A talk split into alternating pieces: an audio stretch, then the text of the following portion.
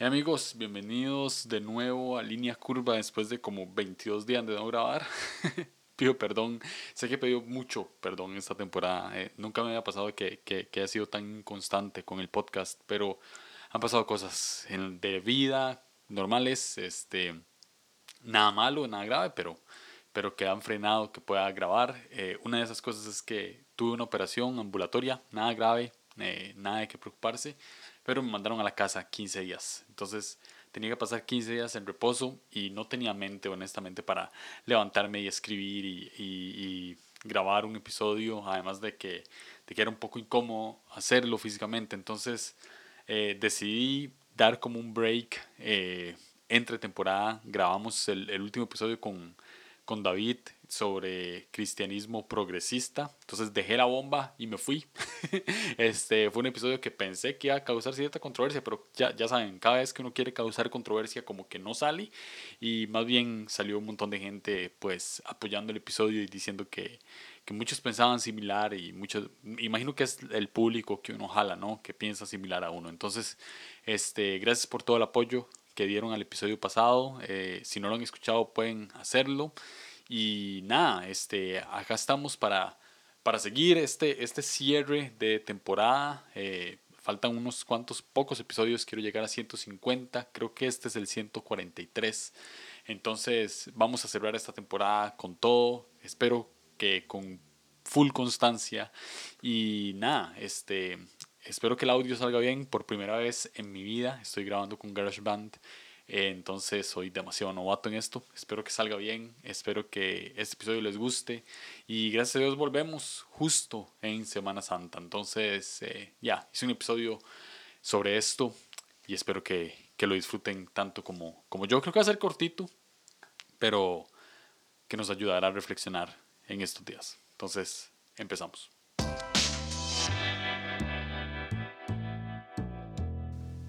No era común no se tenía que hacer. Era tarea de esclavos o siervos rebajarse a los sucios pies de su amo y echar agua para lavarlos. Sin embargo, Jesús sabía su condición, entendía perfectamente su papel en el mundo. Vine a servir y no a, y no a ser servido, había dicho anteriormente. Era de noche y antes de sentarse a disfrutar lo que sería su último banquete juntos, los discípulos de Jesús se reúnen a contemplar lo que sería la mayor el mayor acto de humildad nunca antes visto por un rabí.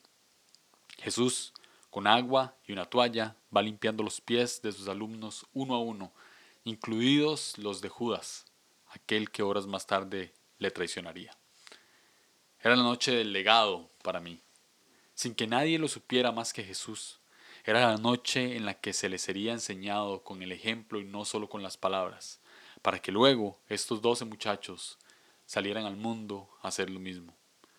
Esta semana quería reflexionar sobre esto. Podemos hablar en Semana Santa sobre la crucifixión y resurrección de Jesús, pero la noche de la última cena fue vital para que todo lo demás sucediese. El ambiente no era necesariamente lindo. De hecho, toda la Semana Santa no es linda para Jesús y los discípulos. Es, es, es terrorífica, es atemorizante, es, es incierta. Jesús sabía que iba a morir de la peor manera posible y que uno de los suyos, de los que llamó amigos, lo iba a traicionar. La cena fue incómoda, con muchos silencios cortados por gritos ahogados de sorpresa con ciertas declaraciones del Maestro. Algunos de ustedes me traicionará, dijo Jesús, y automáticamente todos se preguntaron quién sería. Había confusión, incertidumbre, pero sobre todo temor. Jesús no ocultaba su tristeza tampoco. Era humano, estaba tan aterrorizado como cualquiera podría estarlo en su situación, pero sabía lo que tenía que hacer y el impacto que traería a todos los que vivimos más de dos mil años después. Quería hablar sobre esta escena en específico, porque cada Semana Santa debemos reflexionar sobre lo que pasó y conmemorar de alguna manera. Y creo que una de las mayores lecciones de Jesús, o si no la mayor, fue enseñarnos a servir. Cuando Jesús se agacha a lavar los pies de sus discípulos, incluidos los de Judas, nos da más que una enseñanza de humildad, nos da un legado de amor. Constantemente Jesús decía, hagan lo mismo los unos con los otros, y esa noche no fue la excepción. Porque de esto se trata ser cristiano, no tanto de lo que creemos o cómo lo creemos, sino de cómo actuamos y de por qué actuamos como actuamos. Muy fácil hubiese sido para Jesús solamente lavar los pies de sus mejores hombres, pero también lavó los pies de Judas justo para que nosotros hiciéramos lo mismo. La pregunta es, ¿vivimos dispuestos a servir a nuestros enemigos también? No se trata de dejarnos maltratar, se trata de dar aún sabiendo que no recibiremos nada a cambio. Se trata de estar presentes, aún sabiendo que otros pueden no estarlo para nosotros. Porque se trata de ser Jesús, de vivir en Él como Él vive en nosotros. La última cena de Jesús fue angustiante para todos, pero necesaria para entender hoy mismo a qué hemos sido llamados. Hay mandamientos sólidos, no opcionales para un seguidor de Jesús, y estos son basados en el amor y la misericordia. Servir es el mayor acto de bondad que puedes entregar a la sociedad. Servir a la ciudad, a tu familia, a conocidos y desconocidos, incluso a tus enemigos.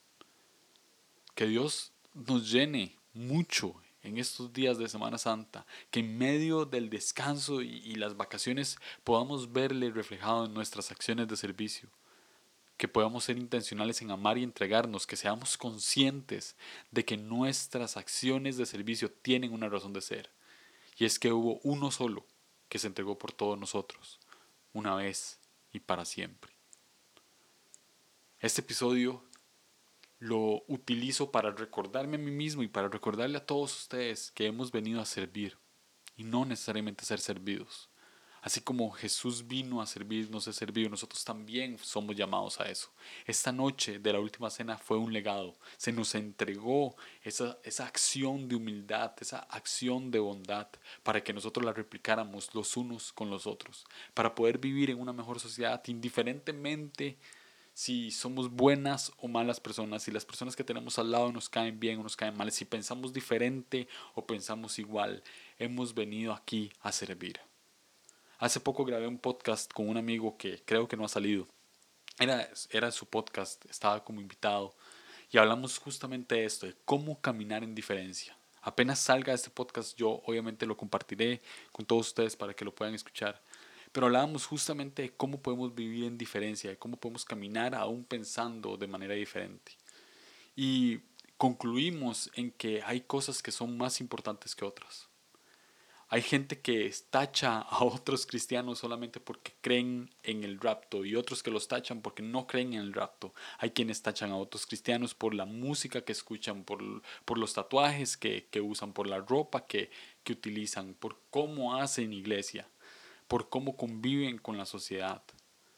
Pero hay cosas que son más importantes que todo lo que exteriorizamos. Hay cosas que son más importantes que las formas. Y esto es el fondo. Y el fondo siempre es el amor.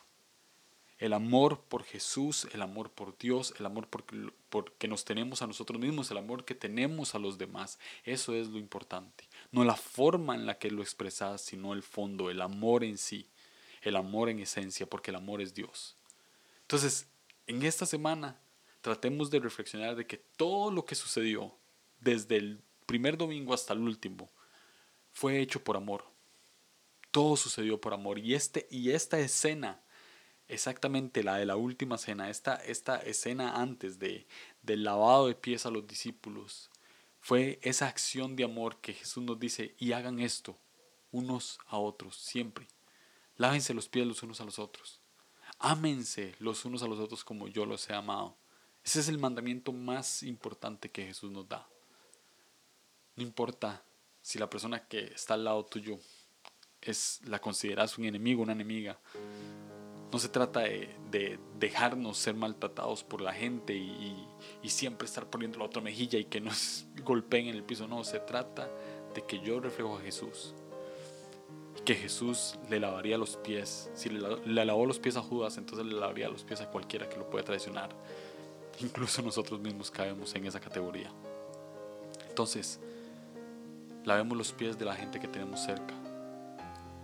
De la manera simbólica que quieras hacerlo. Haz actos de bondad. Hace actos de amor. Hace actos de misericordia como Jesús hizo con sus discípulos. Ese es el legado. Eso es lo que Jesús nos mandó a hacer y, esta semana es buena para recordar eso y una mejor manera de conmemorarlo es intentando dar esos actos de servicios por más que nos cueste. Entonces, este fue el episodio de hoy, corto, al grano.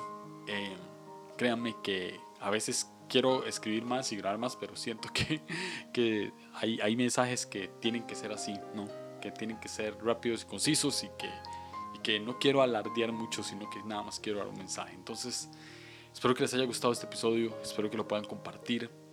Estamos en recta final de línea curva. Casi me ahogo. vamos a llegar al episodio 150. Cuando lleguemos al 150 terminamos la quinta temporada y empezamos a preparar la sexta. Entonces, nada, gracias por escuchar, gracias por dar el play, este, gracias por compartir si lo hacen y gracias por el ánimo siempre. Nos escuchamos.